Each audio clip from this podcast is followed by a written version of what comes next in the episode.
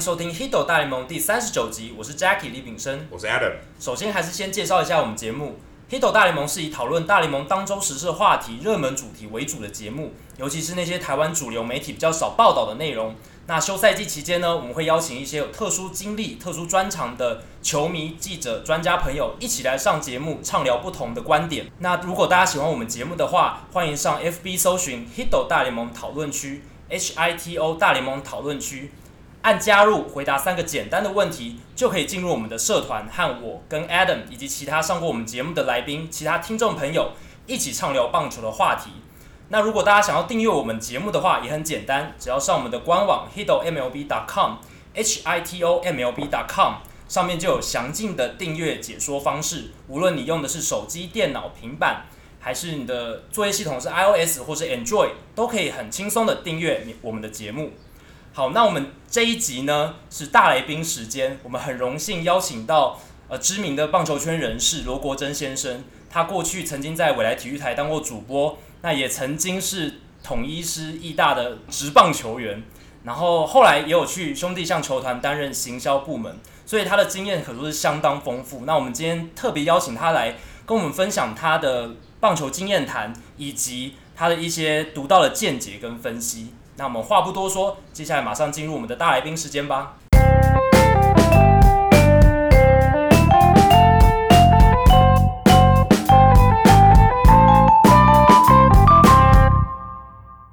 好今天大来宾时间，我们很开心，也很荣幸可以邀请到曾经担任过体育主播、职棒球员、兄弟向行销部门等多元工作岗位的棒球人罗国珍先生。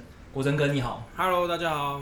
我们今天邀请国珍哥，是希望他来跟我们分享他对棒球圈的独到见解、观察和特别经验，因为他的这些经验实在是太多太特别了。那首先呢，我们想跟国珍哥玩一下快问快答的游戏，让大家这个访谈暖身一下。好，那我们第一题是你访问的第一个球员是谁？哇，这太久了，没办法记得，想不起来，想不起来了，太久了，这应该也不见得是棒球员，太久了。好，第二题是，我想去想一下的。你还在未来体育台的时候，当时的三朵花谁最正？最正，我当时三朵花应该是太难了吧？太难了，选不出来，什么都难了，两题都难，会得罪人。好，第三题，台北县棒球队时期的背号是几号？一开始是七三。七三对，好。第第四题是在统一二军的时候，第一支安打是对哪一个投手打出来的？郭建宏。郭建宏。好，第五题是最喜欢的球员是谁？最喜欢的还没有完全确定要是谁，我喜欢真的看到之后才会真的去喜欢他。所以现在还没有，这个还是一个空白。常常 会变来变去。还是空白。还是变来变来变去。还变来变去。嗯。那你支持的大联盟的球队是哪一支？支持大联盟球队。如果你看比赛的话，没有特定，但我打电动喜欢用匹兹堡海盗。匹兹堡海盗，因为我觉得他球衣很特别。哪一款？就是它会有黑的，又有又有全黄的什么之类的，就变化比较多啊。哦、他们以前的球衣蛮像兄弟像的，对啊，球衣。他们复古球衣，We Are Family 那个时代其实是像兄弟象。他们有那种很奇怪的帽子啊，对对，对个有点方形的帽子。我很喜欢那种怪怪的球衣。OK，好，再下一题，面对过最难对付的投手是谁？大部分都是洋将。因为洋将会觉得球会跟一般人看起来说不太一样。OK，有过水过对不对？有对过很难的，还有那个谁啊？那个时候春训那时候那时候他经况还蛮好的李正昌。哦，李正昌，侧头的。对，那就真的就是直接被三振。那你最喜欢的教练是哪一位？最喜欢的教练，其实杨兴荣或是冯胜贤都蛮喜欢的。哦，那你最欣赏有同队过的队友是哪一位？我蛮欣赏刘玉成的。刘玉成之前也讲过，就是因为中岛玉成，因为就像刚刚讲的，你最喜欢的球员到底是谁？可是有时候你很喜欢这个球员，等到你真的去接触的时候，发现，哎、欸，私底下好像有些东西不是这么 让你喜欢。哦，就是你除了喜欢球员他的角色，以外，也希望喜欢这个人，场上场下都要喜欢。我觉得球员会让人家欣不欣赏，不只是让你的球迷喜欢，要让你的队友也去欣赏，蛮重要的。哦。那之前我讲过，会欣赏玉成，就是他从以前到现在，他都是维持一样的态度，不管是练球或是对待人，他都是蛮去帮忙大家服务的这种感觉。所以其实刚刚那一题最喜欢的球员，也可以是刘玉成。对，OK 啊，也不错。那你现在最想做的事是什么事？就是在你经历过这三个职务以后，你现在最想做的事是什么事？其实都还是一样，就是去打棒球。还是打棒球？虽然说年纪越来越大，但这种东西要还是会有这种想法。初衷不变，所以所以平常你还会有机会去去打吗？就是现在机会比较少，可能就是偶尔假日去打那种乙组的，或是什么 OB 赛、明天那个之类的，嗯、但都是到的时候才能够才会去打。我觉得中间都没有没有常规的训练。我蛮喜欢就是很扎实的练习之后去比那个比赛，嗯，可现在都是这种断断续续、断断续续。那我们接下来就是进入到正题，嗯，好，我们希望跟跟我们想请问一下国珍哥，你在因为你当记者也有一段时间嘛，可是你后来真的在二军、在一军去打的时候，你有没有发现有一些东西、有一些环节是你在当记者、在当主播的时候，虽然你已经看了很多场比赛，可是你当过球员以后才发现，哇，原来这么难，原来这到底这个差距到底是是什么？可以跟我们分享一下，有什么是你觉得特别困难，甚至你可能要花非常久时间才能克服的一些问题？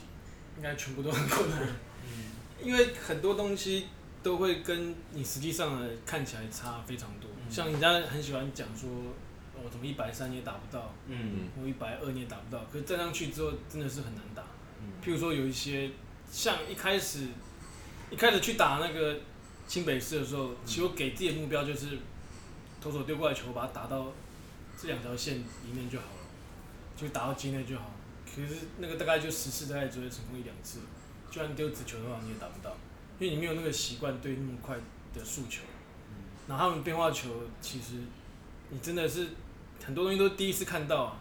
不像以前在那种玩那种慢垒或者是细垒棒球那种感觉，那其实差蛮多。他们变化球是那个角度这样去看，是直接朝着你来的。嗯，譬如说那种曲球或者是滑球，像一开始的时候，我记得刚开始打那种练习赛的时候，丢那种曲球过来，我会整个这样蹲下来躲，还是会怕。他的曲球是这样直接往你脸上过来，不是说像电视上看到就这样掉下来，他是真的往你脸上过来，然后等到你快到后才会转到好球袋。所以看我们常看到大联盟打者，还真的就会想闪，会想闪，就发现还掉进好球袋。因为他视觉上的效果，就你看他出手的时候是这样，真的就往的脸上去丢。嗯，所以那时候你就会先躲，然后躲下来就发现是好球。那你而且你要躲的时候就绝对不可能挥棒了，所以。那你就发现旁边就一团的那个笑声，因 为刚开始就是会一直被人家笑，然后甚至于赛后的教练跟你讲说：“哎、欸，罗振，你刚刚这样躲，打到你的头还是好球。”就你会这样子蹲下来这样躲，因为很害怕。哦。而且那个速度是你没看过的那个速度。所以如果你在面对变化球，跟你在电视上看转播的时候，感觉是完全两码子，完全不一样。而且看从你一个字丢过来跟丢过去，对不对？就是方向就不一样。觉得直接就朝你过来，你就会马上就躲，或是滑球或是干嘛都是快到了才会变。他不是说他那个转速都是很快的，不是说平常在乙组看到那种球，就是哎、欸、慢慢这样看也可以打。是想办法投进好球带的球，跟他真的有办法控制的变化球。然后很厉害是那种，我记得对到那个谁啊，曾兆豪。那时候好像有对过曾兆豪，那种控球很准啊。他就真的是，因为我们之前在打那种和平公园，都是大家都投直球或是好球这样慢慢打。投给你打。他的球真的就是从外角这样半颗半颗移进来，你就哇，真的是这样。第一颗坏球，然后再一半颗半颗半颗进来之后，然后突然塞一个内角球，他真的就是在本垒板那边半颗半颗做移动，你就觉得哇，真的可以控制到这样。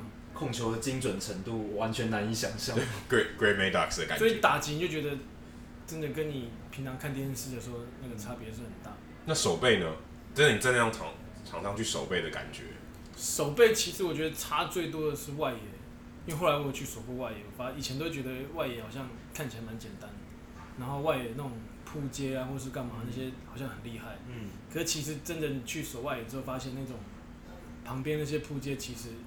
它不是算那种真的五颗星啊，其实真正最难是你上方的球，因为打到你上方的时候，的球，也不算欧巴，就打到你正上方的时候，其实你要在很快的时间做个判断，到底要转左边还是右边，然后要后退还是或前进，那些都是很零点零点几秒去做的一些反应，不是说像我们可能觉得这种球都很简单，其实在电视上看，现场看其实这种是最难的，因为打过来之后，你就要先想。你到底要转这边还是转这边？你只要转错，这个球几乎就没了。就你可能要跑非常快的，有办法补救。你可能就要打出来之后，你就要预测他球会这样子跑还是这样子旋。就跟他左打右打会有关系。对，跟甚至于跟投手投的球路或是你站的位置，它都有关联。所以正上方的球其实才是最难的。那种跑跑跑，说在这样接，那种其实非常的困难。是我觉得大家电视上可能看不出来，可能都觉得哇跑不去，跑去旁边那样扑过去这种，那种是最厉害的。其实不是，是你正上方弄球，你要做最短的时间判断，要转左边还是右边的时候，然后去追那个位置，因为左右的球其实你都可以一直盯着球。对。你怎么跑，你就盯着球嘛。对。可是这种球就是砰一打出来的时候，你就要这样跑。要可能有一阵子不看球。一定会有大概几秒钟的时间不看球，但在那时间不看球那期间，你又要跑到定位，那是最难的。就是你要心里知道那个落点可能会在哪里，马上往那边冲。那真的就需要经验跟一些判断能力，嗯，还有风向啊什么的判断进去。那像现在有这些体会以后，像国珍哥还有在偶尔有有去播报一些比赛吗？那你会把这些你知道这些，就是你真的亲身上场经验传达给大家？我觉得帮大家去解释我们这个球切不好，或是干嘛，人家会觉得哎，欸、这种看起来简单，但事实上像你去看黑豹旗，就很多这种球漏掉。因为其实那就是最难的部分，不是说旁边的球比较简单，这样扑下去就很简单。可是你永远都盯着球，那个困难度就比较低。但其实那种像往后跑的，因为像打到直棒，因为你刚刚讲到，其实直棒跟乙组它最大的差距，其实有差一个很大的地方，就是甚至于到甲组都没有到这么要求。譬如说甲甲组我们在练球的时候，大家在接滚地球或接高飞球，大家可能就接到，然后传向一垒，然后教练就觉得不错不错。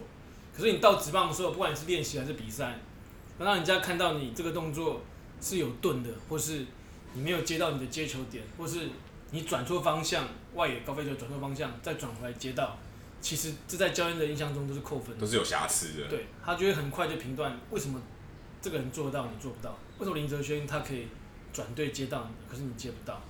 你就是会在教练的心目中，他就是个扣分的东西，他不会像你在。乙组或是甲组，哎、欸，你接到就好了，就好了。接到传一点，哎、欸，不错啊，nice play，好球。可是他们会看得很细，你这动作，哎、欸，好像还是慢零点一秒，零点零几秒。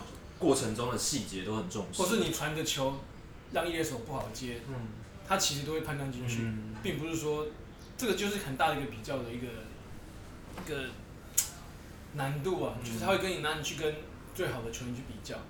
为什么他做得到？他可以那么迅速接到就传出去，而且传出去的球是很直的，嗯不会这样跑来跑去，或是他可以做出更快的决定，接起来是很轻松的，跟你这样一样的球，你可能跑过去之后跳起来这样接，可是他是跑过去很轻松的这样子把它接下来，这都会在教练团的心目中留下很大的印象。所以这是我觉得你要打直棒，这是最难的一部分，你要让。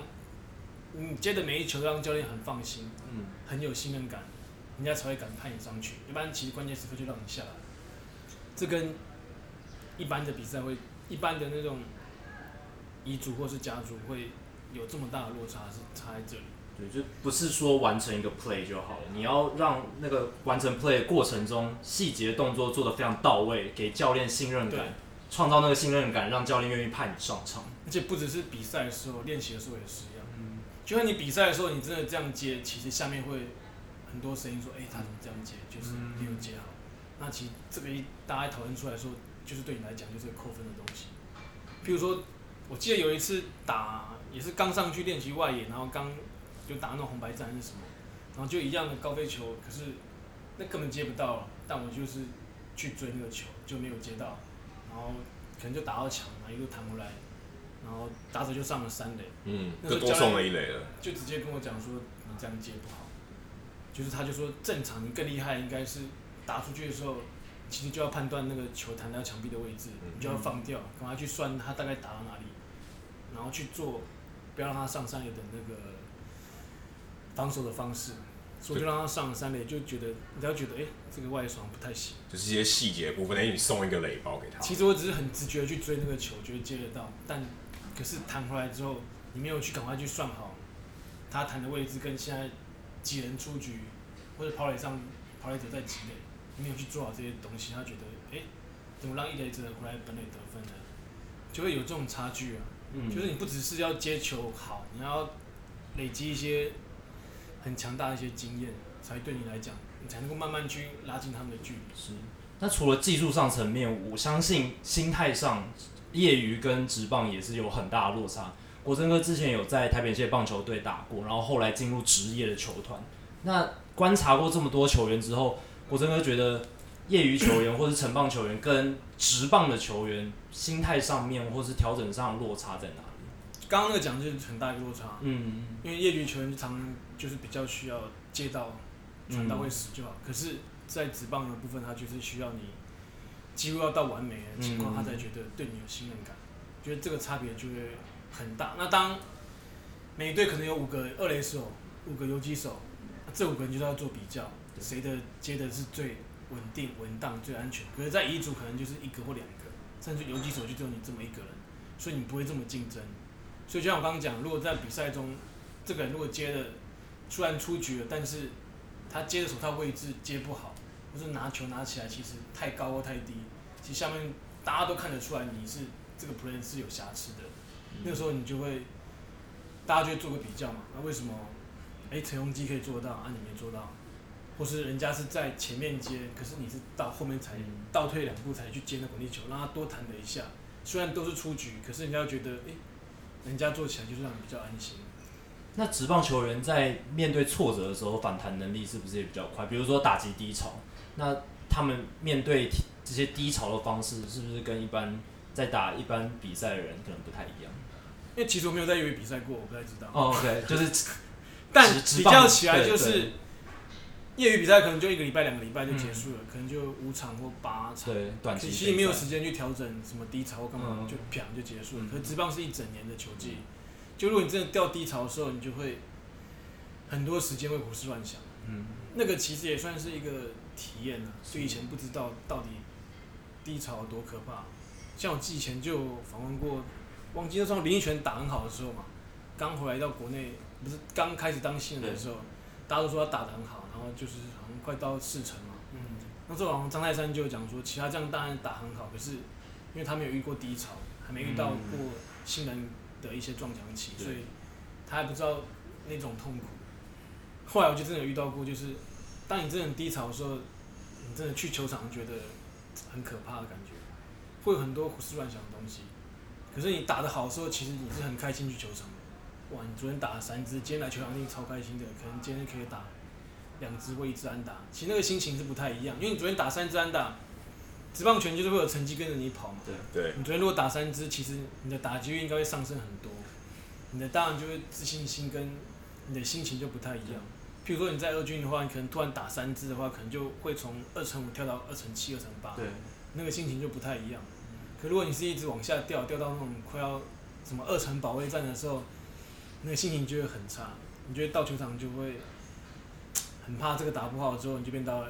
一乘九九，一乘九八，你的脑袋会有这些数字出来，那个压力就会很大，而且就是职棒还有一个最大的问题就是，它常常会牵连到很多的一些奖金啊，或是一些合约、合约分实际的事情。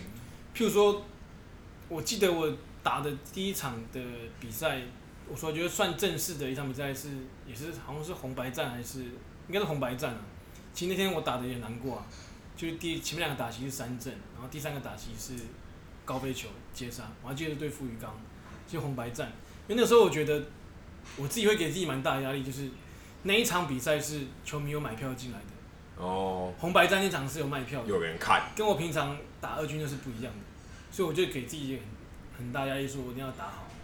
然后就打第三个高飞球的时候，其实球迷是有还觉得。有鼓掌这样子，就觉得其实自己是很心虚啊。我觉得很对不起这些球迷，因为他们是有花钱买票进来的。他跟二军的比赛跟业余那个什么家族那些不太一样，可能他就是可能花了他自己的一个月一个礼拜的零用钱或干嘛就来进场看，结果你被三振。嗯。我自己会觉得很对不起那些球迷，所以最大的差别我觉得是有差一个地方在这里，就是球迷他是。真的花自己钱去买票进来的，跟你平常打二军跟打业余比赛那不太一样。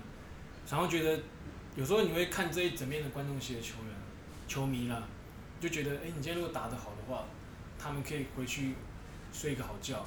可如果你今天关键时刻被三振或干嘛的话，其实他们会带着很难过的遗憾回到家里，而且他们可能会睡不着觉。我这压力有够大的。对，这个放到肩上那个担担子很重。而且其实大家可能觉得我们就在上面，球迷这边喊，球迷下面他们打他们的比赛。嗯、可是你真的在下面打的时候，其实你听得到球迷的声音。嗯。所以当你可能第一次上去打满垒的时候，被三振，其实你听得到那全场那种叹息声。嗯。万人叹息的感觉。对对对。然后等到第二次又是满垒上去的时候，你又被三振的时候，那个声音其实会对你来讲是很大的一种压力跟折磨，但也是一种体验啊。嗯。就你会觉得好像对不起这些球迷跟队友啊，队友的话也是不只是球迷，还有队友，队友就是搞不好他要要追求这一场的什么单场奖金，或是他个人的一些成绩。嗯。像我们那时候打前几年的，其实那时候二军比赛很好玩。跟现在其实有一段不一样的差别，就是以前都是代训嘛，代训就是他们还没有签约，他们不是职棒球员，他们只是代训球员，他们要明年才能签约，所以这一年的成绩对他们讲很重要。所以如果譬如说，我记得有一次就是，然后我守二垒嘛，然后傅余刚在丢，又是傅余刚，然后那时候他想要争防御率王，然后可是余斗那时候超强的四成打击率，可我都大概就观察到每次都会打到二垒那里去。所以那时候我在二垒就直接守到靠近二垒包那里，就打出来就扑下去把它接到，然后后来馒头就很高兴来跟我击掌，说哎、谢谢，怎么之类，那是刚好二三垒有人，那如果那分掉的话，他防御率就会往上跑，就会对他明年的签约金就会有一些影响，就那种感觉就是那几年打起来就会很刺激很好玩，因为大家都在追求，不是像现在有点就是，但现在其实是对的啦，就是。现在可能就有些复健赛或干嘛的比赛的感觉，可那时候就大家就会不只是追求一些让球迷开心，有时候让你队友就是他的成绩会影响他的未来，你就要去帮助他。好，刚提到体验，其实刚好国珍哥最近有遇到林志伟跟胡志伟跟他们亲身的这些聊天，那他们也会谈到他们在大联盟的还有小联盟的体验，因为尤其他刚好他们两位今年都在大联盟初登板，他们。他们的人生，他们的人生态度，对于棒球的态度也有很大的转变。可不可以请国珍哥跟我们分享一下，跟我们分享一下你自己对他们两位的观察？他们两个人在今年跟之前有什么样的差别？转变有什么样的转变？他们两个好像小时候都接触到过，他们两个几乎就是同一梯的。那个时候好像是好像那个时候的像类似十八 U 还是十六 U 的比赛，嗯，忘记采访过他们了。他们那时候其实那时候林子也蛮开朗的。那时候胡志伟就比较没有自信一点点，嗯因为他后来这最近这几次他有讲嘛，他说其实，在那个年的时候，他是里面最不被看好的。那时候其实很多投手很强，他们才国三升高一吧。我觉得他那时候成绩就是不太好的，就是那时候有一两个投手，什么古堡那些，他都是可以丢到一百四十几的，嗯，国中生哦。那时候还有朱立人，还有林志伟，还有什么？伊斯坦纳比利安，嗯，台湾人。就是他们那些成绩都是大家很具受瞩目的一个焦点，所以他那时候比较没有自信，所以他在这种大家不看不被看好的情况下，他这样一路爬上来，爬到大联盟，所以他整个信心，我觉得在这一两年是有整个爆发出来，就突然觉得他以前的这些默默的辛苦，他觉得对自己来讲是一种肯定，达到了一个诶很多人没有到达一个境界，所以他不管是。讲话或是教球，他变得非常有自信，他就很乐意分享，把他自己成功那一套给这些学员知道。因为刚好学员连续五天嘛，好像前面两天是歪歪的，就是飞科班的，嗯，那飞科班就很喜欢问他这些什么上大联盟的东西，或是对，他就很乐意分享这些技巧给他们。那科班的他可能就分享一些心理的东西给他们去听，他就会知道什么，他就。因为他觉得他现在做的东西都是，呃，很正确的东西，因为帮助他上过大联盟，所以他就很乐意去分享这些东西。那林志伟的话，就前几年我去春训有看他，那时候就觉得他给他自己压力太大，因为他背负的非常大的一个签约金，对高签约金的压力。其实那个对球员来讲，又在外地，那个压力是很大，旁边人都会觉得，哎，为什么你拿这么高的签约金，结果你打在 E A A 打这样的成绩？那压力就在他身上，他可能就会想办法去改变他的打击，或是干嘛，可能就是追求打狙，或是放掉长打之类。那种压力就会来自很多外界看他说：“哎、欸，你是顶着这样子的钱，可是你没有交出那样的成绩。”那旁边人又打得越来越好的时候，又有新人进来，那时候不是签了一个古巴的超强游击手，蒙卡的，尤文蒙卡的，那时候你压力就会很大，嗯，你就觉得是不是一定要拼上去，所以他那个时候就会比较犹豫一点点。可是其实他的以他的身手来讲，真的迟早一天就是会上去，可是那时候就看不到这种东西，所以等到他上去之后，也是一样跟胡志伟一样，其实他整个信心又打开来。就像之前讲的，有没有我在上一军跟上没有上一军的时候，那个差别也是很很大。当你上去之后，你就会知道到底那个差距在哪里。上去之后我要注意什么？然后一军的投手投出来的球是怎么样，跟比赛的情况。可如果你没有上去过的时候，那个东西就是很遥远，只能想象，觉得很难去追求那个东西。可是当他们有上去过之后，他就知道接下来努力的方向是什么跟目标。对他们来讲，呃，信心上就会比较肯定一些。嗯，所以他们的转变，我觉得在这里部分是蛮大的。就是纵使他们之后再回到小联盟，因为他们上这这一年他们还在上上下下嘛，就他已经知道心态已经不一样。我要去怎么去再回到那边去，跟我要做什么努力跟练习，或是。哪些小细节注意之后，我才可以能够在上面打得好？以前是完全都不知道，所以有这些东西之后，他就有一个很明确的目标。对，具体的目标非常重要。所以其实大联盟他们在可以说操作这些上上下下当小联盟球员升上大联盟这些，我相信一定有一些心理素质上面的一些操作。说 OK，我让你上去打打个几场，让你看到那个世界，然后再放回去。你可能就变了另外一个人。这应该也蛮多的球队跟球团应该都会这样做。像常常不是有什么 E A 二 A 就突然跳到大联盟，嗯，可能就对他未来的心理觉得很好，或者觉得这个人哎，马上练起来好像有点没有什么进展，干脆直接丢上去让他体验一下。我会蛮鼓励，就是不管是中华职棒或是美国职棒，就是可以多让一些真的，他如果真的很认真，因为他有潜力的话，真的让他上去看看，一场也好，一个打写好，他可能就会有新的领悟。他就会知道自己的不足的地方在哪里，他就会去。像我那时候打完比赛，其实就我一点开心的感觉都没有，我就想说赶快去练习。我大概知道那个差距在哪里，而且那个想要练习的那个动机会更强一点，会很积极说：“哎，我大概知道差哪，我想赶快去练习，不要休息，赶快去动。”就是你让他上去，他就会会有一个新的体验，要不然他永远都不知道到底那个差距在哪里。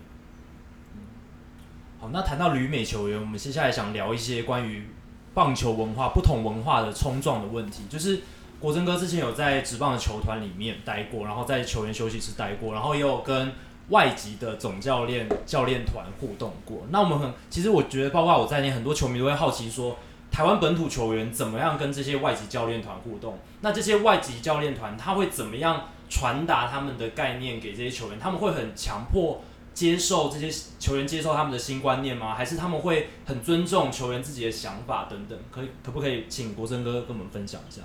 这个就所有事情都会因人而异，跟因球队而改变，嗯、所以这没有办法有一个很同整的东西，只能说会有一些例子的部分。譬如说，反正我觉得最大的好重点应该就是永远都是要留下好的，跟把不好的东西弄掉。嗯，所以。不管是外国教练来，或是什么美国、日本都一样。其实你要尽量去把这些好的东西传到台湾，那不好的东西就要去改变。譬如说，他可能进来之后，他就要像我刚刚讲到义大嘛，对，那时候我记得大卫那时候就蛮好的，就是他会把一些美式的一些气氛带进来。嗯，像那时候不是有那个什么袋鼠法庭啊？哦，oh, 对，其实那个时候就让整个球队的气氛是非常活络的，就是台湾人其实平常没有在玩这个东西，是。可那个就会让就有点像私刑审判，所有人都会去骂那个球员或者干嘛干嘛，那整个球队气氛就会很欢乐，嗯、因为每一次就喜欢就是有这些东西，还有好的例子，譬如说费古洛，嗯，那时候费古洛根本几乎就是救世主的状态，第一次来统一真的就是救世主，可是第二次来的时候，当然实力没有这么像第一次那么好，嗯。可是他就会更融入台湾的一些风俗或者一些气氛，然后他会也会把一些美式的幽默一些带进来，像他那时候会跟，我记得好像是跟忘记哪个球员的，他就是都会跟他闹来闹去，嗯，就会把他的置物柜或是到处搬来搬去，会他会把他的置物柜就是放一些女生的东西，我记得，好像那是鸡排嘛。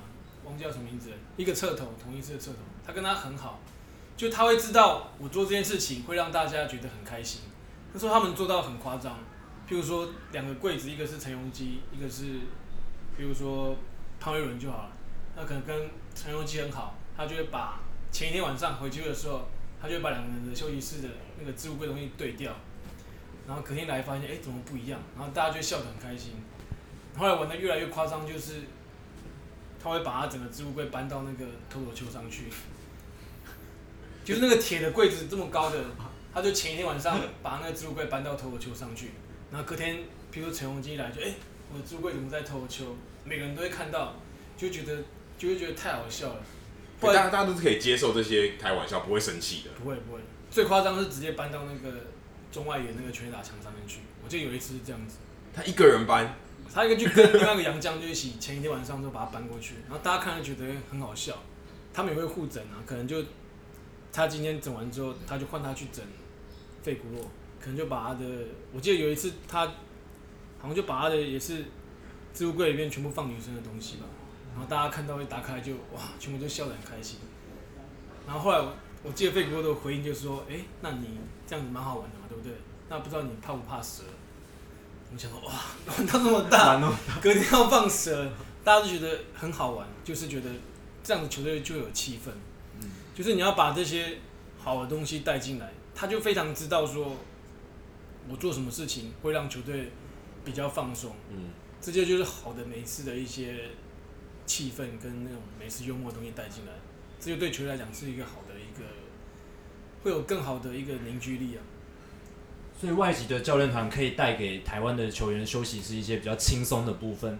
那台湾比较严肃啊，对，比较严肃哦。那台湾本土的教练团，国珍哥觉得有哪一些优点是可能？美籍教练团没有没有那么好的文化吧，因为台湾教练团毕竟还是知道，呃，什么球员，因为他从小看到大嘛，他可能就知道，哎，这个球员在关键时刻他是可以上去打的，或是带跑，或是守备，他可能在判断能力会相当的优异，或是他以前在曼联的时候处理过这个球，而且对到这一位打者是他以前每次都丢很好的，他就非常知道这些东西。可是外籍球员、外籍教练毕竟才刚来一年，他不可能从小接触到他，他就没办法知道这些东西，所以文化上的差别会是最大的。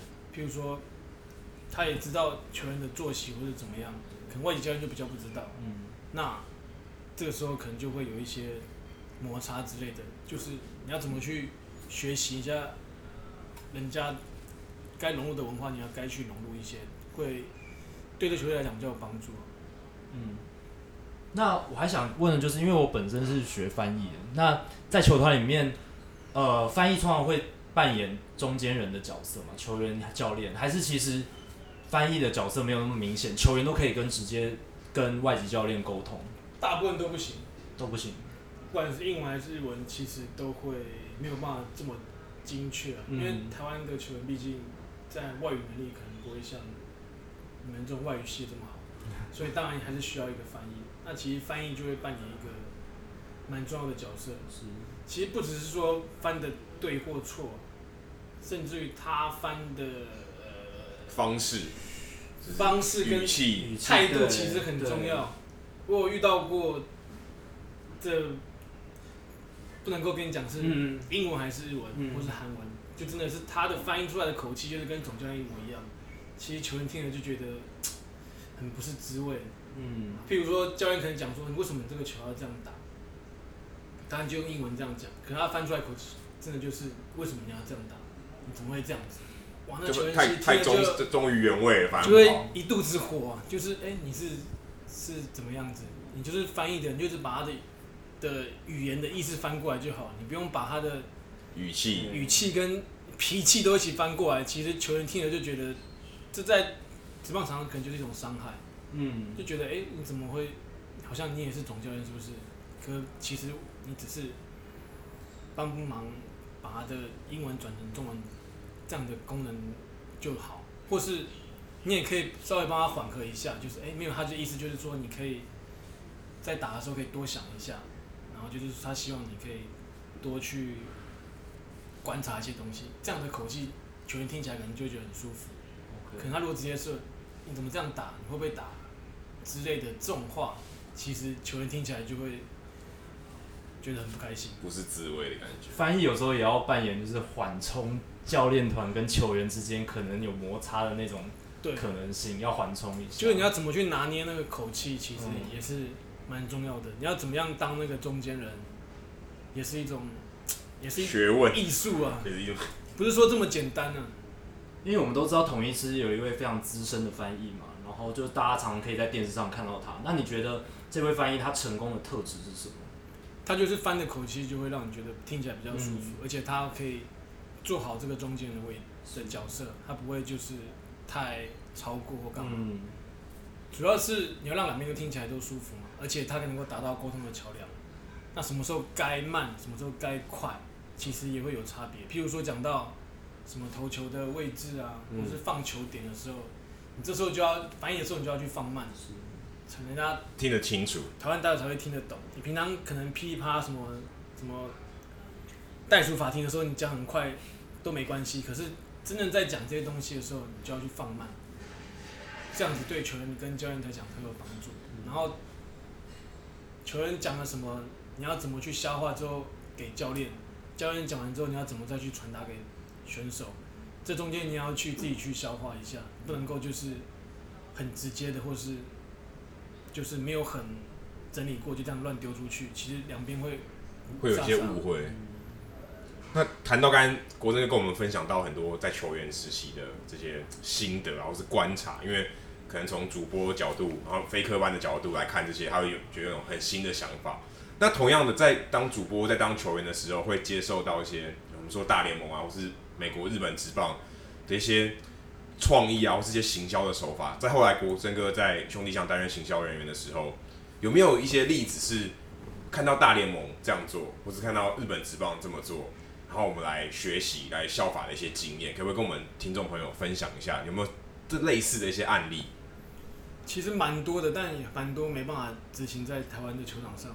像女孩子，就是那时候大家国外办了很多嘛，日本办了很多，所以我们就把女孩子就是有点像是。引进到台湾来，然后大家去穿粉红色的东西，这就是日本职棒非常成功的一个东西。是因为他们很想要吸引女性的球迷进场。对，那至少你办了一个女孩子有女生的球衣可以买，就会很多女生想是是是去来穿穿看，因为比平常的球衣可能就是男生会黄色嘛、黑色嘛，女生穿起来可能就没有穿没办法穿去街上，可以有这种粉粉色系的，其实他们就蛮乐意去穿穿看。那也有一些就是。比较可惜就是弄不进来的东西，哦，蛮想知道的。那时候我就很想要弄《星际大战》。哦，最近哎、欸，最近最近刚好《星际大战》也上映了，所以其实这个话题也有也有也有在也有在发酵。大联盟也有很多就是在这边做行销的方式，因为《星际大战》在美国，它几乎每一队都会办，不管是 NBA 还是大联盟，它根本就是从小就已经可能一年好几次哎，对啊，根深蒂固就是他们的一个生活习惯了。可是，在台湾来讲，它就比较没有像。没有那种归属感那么重，是，那可以换一个比较本土一点的电影，台湾本土的东西啊，本土一点的电影。那时候我们想过周星驰，哦，这也不错啊，这也很好啊。可是周星驰没办法来，所以就很难去做这个东西。但是有想要包装一些电影。可是周星驰，我发现后来有一点，就是我们很喜欢，可是再小一批小朋友，他们其实已经对他们有印象，哦，就会比较困难，世代有一点隔阂。星际大战那时候，我很喜欢看国外的一些球员去操作这个东西，是，我都觉得蛮成功的。而且光剑跟球棒其实它很有蛮类似的感觉，可是就是每次要操作的时候，这边就会觉得我们的认同感其实没有这么高，有点难操作。可如果真的等到电影一起上映的时候，我觉得是可以试试看。哦，不过刚好尴尬，要刚好要在球季的时候才有办法。上一集好像是在球季中，但没有机会合作。那时候就可能可能要先跟电影公司接洽，或是干嘛才有机会，因为那个就是我觉得那就是他们的周星驰了，对，就是都懂得一个画在里面。对，可是你要把它引进台湾的话，就有一点困难，因为毕竟它票房也没有像，你不会在台湾像美国一样就夸张到排队或干嘛去看，对，所以到时候的共鸣性就不会这么高。他们其实在我自己去观察，我刚好去看球的时候有遇到两三次星际大战日。其实他们有一个，我觉得他们有些是因为为了要促销，然后让更多球迷或者非球迷进场，因为他们其实办了这样一个很大型的 cosplay 的 party，所以有些球迷呃不是球迷，可能星际大战迷，他觉得他不是喜欢看棒球，但他会愿意来跟大家交流，然后也许就因为这样接触到棒球，嗯，等于扩展了这个市场，然后棒球迷也会有一个很新鲜的感觉，说，哎、欸，我的球场今天的比赛跟以往不一样，然后可能看板也是星际大战的人物啊，然后有有扮装这样，所以很有很别有一番新鲜感觉，等于它可以吸引非球迷跟球迷同时进场，就是。一个蛮成功的行销。对，我有想到，就是大联盟有办那个球巴卡面就买好了，就还是没有办成。对啊，像大联盟也有办母亲节日跟父亲节日这一种，这样就可以让整个家庭合家一起有个动机去看球赛。比较没有做到，就是像星际大战这种东西，嗯，可以整包这样弄进来。比较，因为它的其实很多东西都是已经现成的，嗯，什么光剑啊，或是干嘛，或是一些。一些元素是现现成的，但只是就是共鸣度没有这么高。那有没有还有没有其他的？你觉得很特别，好，甚至我们可能都没有人知道，因为可能就胎死腹中，没有没有我们没有看到这些行销点子。就是有日本动漫卡通，对哦，台湾很热门的这种这种点子，要想要引进台湾，但是没有，最后没有，很可惜没有实实现的。我蛮喜欢就是他们那种开球很感人的那种桥段，嗯，可是台湾就比较少像那种他们那种。美国大军那种每次开球就会引起大家那种共鸣，对，他们在台湾就比较少那种对军人的认同感跟警察认同感。我有蛮希望，其实真的我最希望的东西是，一直都很希望的东西。我突然才想到，其实我一直都在追求的东西就是，台湾棒球一直没有一个力量，中华职棒没有一个力量可以带给社会大众一种。不管是力量还是希望的感觉，对，这是中华职棒我觉得最需要去加强的部分。没有一个历史，没有一个文化，像那时候波士顿爆炸案嘛，嗯，那时候可能大家就可以从棒球场什么 Be Strong 那个时候，大家再重新站起来。可是台湾棒球一直缺少这个力量，不管是发生什么事情的时候，没有办法就是在球场办个活动，可以把大家凝聚再拉起来。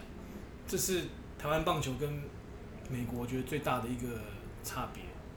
就是它没有一个棒球文化的归属感，或是一个力量可以带给民众，像生活中的一部分，生活中的一部分，这个就还蛮可惜的。如果中华职棒有这个能力的话，我觉得会对社会来讲更有帮助跟认同感。嗯，有一些社会的价值存在。对啊，它会让你这个职棒更有文化、更有价值。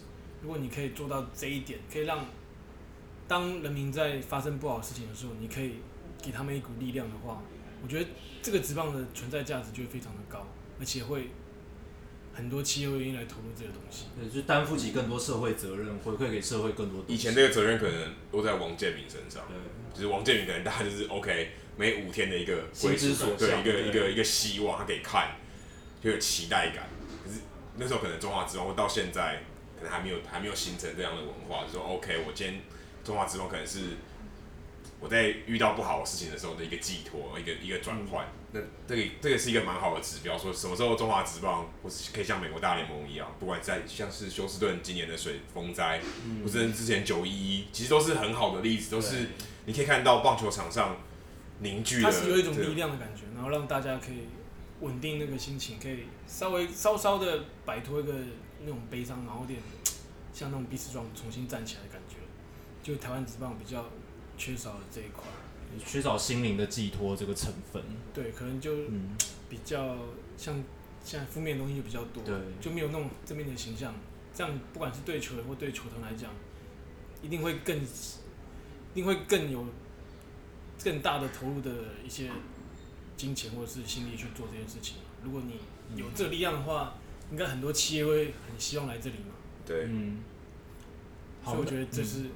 我自己啦，我觉得最希望的一件事情是，好，那我们跟国珍哥聊到了行销、球员、媒体这三个部分，这都是国珍哥曾经跨足的行业。然后我们就发现说，其实这三个行业如果画一个就是圆圈图，会有一个共同的交集，就是球员经济。因为现在球员经济只是，在台湾的这个运动员市场上慢慢起来了，有一些过去从事媒体的从业人员，他也开始做球员经济的工作。不知道国珍哥自己有没有想过从事这一个行业？因为你可以透过你的经验帮助到很多球员。那个时候大概想的时候，只有在以前，就是刚看完那个杰比马怪的时候，征服情海。对，那时候才会比较有这个想法。可是我记得到大学的时候也是有这个想法，因为我记得说大学老师就直接讲说，如果你要做这个，最好是要有一张律师执照，嗯，律师证，会对你不管是谈合约或者是讲事情，或是跟厂商沟通东西的时候，会对你比较有帮助。所以。球员经纪最好是有一个律师的背景，背景会对你来讲比较有帮助。那当时我功课不好，所以这完全就放弃。那你现在绕了一圈以后，会不会觉得，哎、欸，这还是一个机会？也许我不需要，我可以跟一个懂法律的人合作。因为现在你更熟悉就是行销球团各个层面了，会不会是一个契机？有时候太了解的时候，反而会不太不太会想要朝这方向去做。嗯因为就像我讲的，我会希望真的是找到我很认同的球员，嗯，才会能够很全心全意去帮他这个东西。那如果像有一些可能大家看不到的事情，或是经纪人可能是帮他化妆啊，就是把他打理的更好，就是帮他掩盖一些东西的话，做起来就会很痛苦。我蛮希望就是看到，就像电影一样，经纪人可能跟球员就坐在那边聊天说。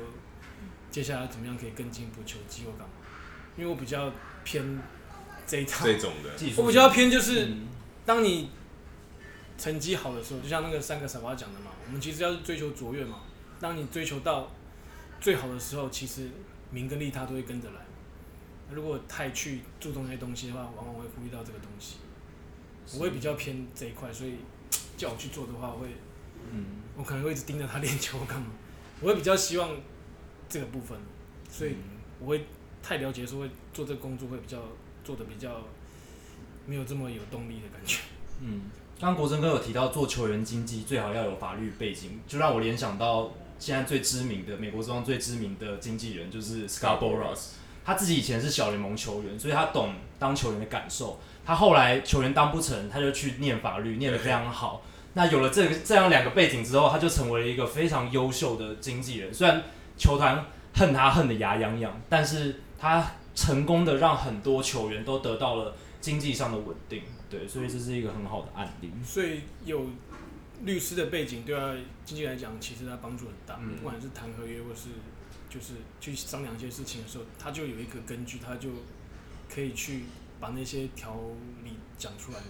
希望就是有球员可以去当经纪人，因为现在市面上好像没有球员转经纪人。嗯，我也蛮希望未来有人去做这件事情。现在比较可惜，没有看到就是就是记者或者是什么行销人转经纪人，比较还没有看过就是球员去转经纪人。嗯，未来希望有这些人。对，因为他可能会想法会比较不一样。对，看事情的方式也不太一样。会比较会站在球员的一些技术面去想，会可能会可能，我觉得会球员比较专注了。嗯。好，那今天时间也差不多了，非常感谢国珍哥今天跟我们分享这么多他独特的经验，谢谢国珍哥，谢谢。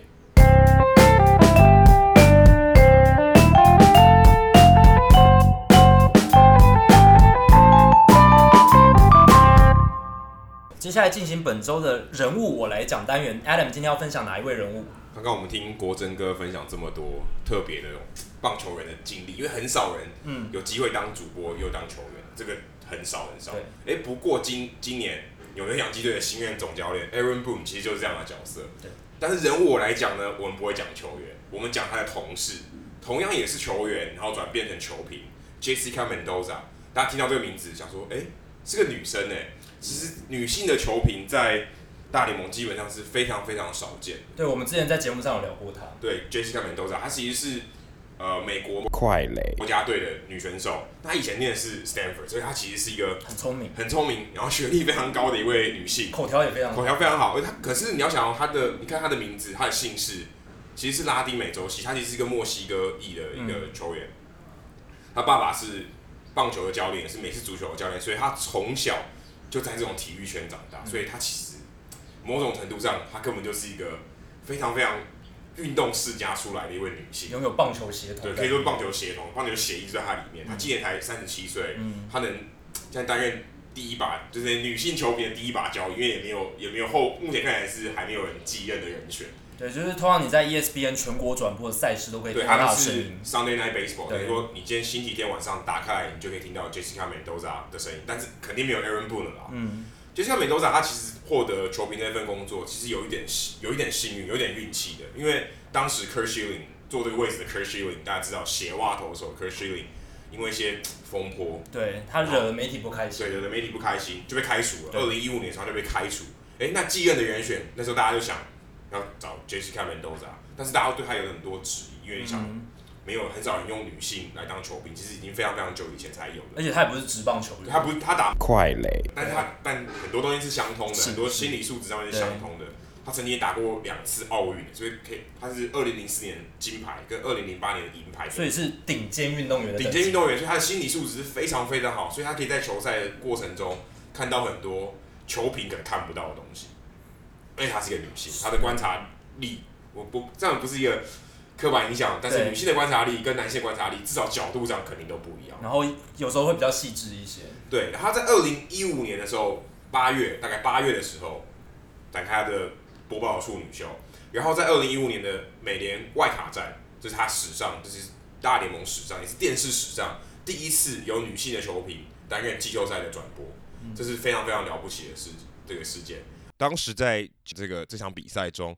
其实还有另外一位也相当特别的球评，他是坦帕湾光芒队的王牌投手 Chris Archer，他也来客串担任 ESPN 那场比赛的球评。那这是一个非常具有历史意义的一场比赛的转播。可是，在这场比赛的时候呢，在亚特兰大有一个电台的主持人叫做 Mike Bell，他不晓得发了什么神经，那个时候在比赛中他疯狂的批评，用一些不好的词语来批评 Jessica Mendoza。的能力，然后批评他转播的很差，可是也可能只是因为他认为女性的球评不适任在在电视的转播室工作，但是他在比赛结束随后，他就立刻的道歉，他发现他做了一件非常离谱的事情，立刻就向 Mendoza 道歉。可这件事情也告诉了我们，其实 Jessica Mendoza 在踏入这个圈子，其实有一点像是呃当初 Jackie Robinson 以黑第一位黑人的身份打进大联盟。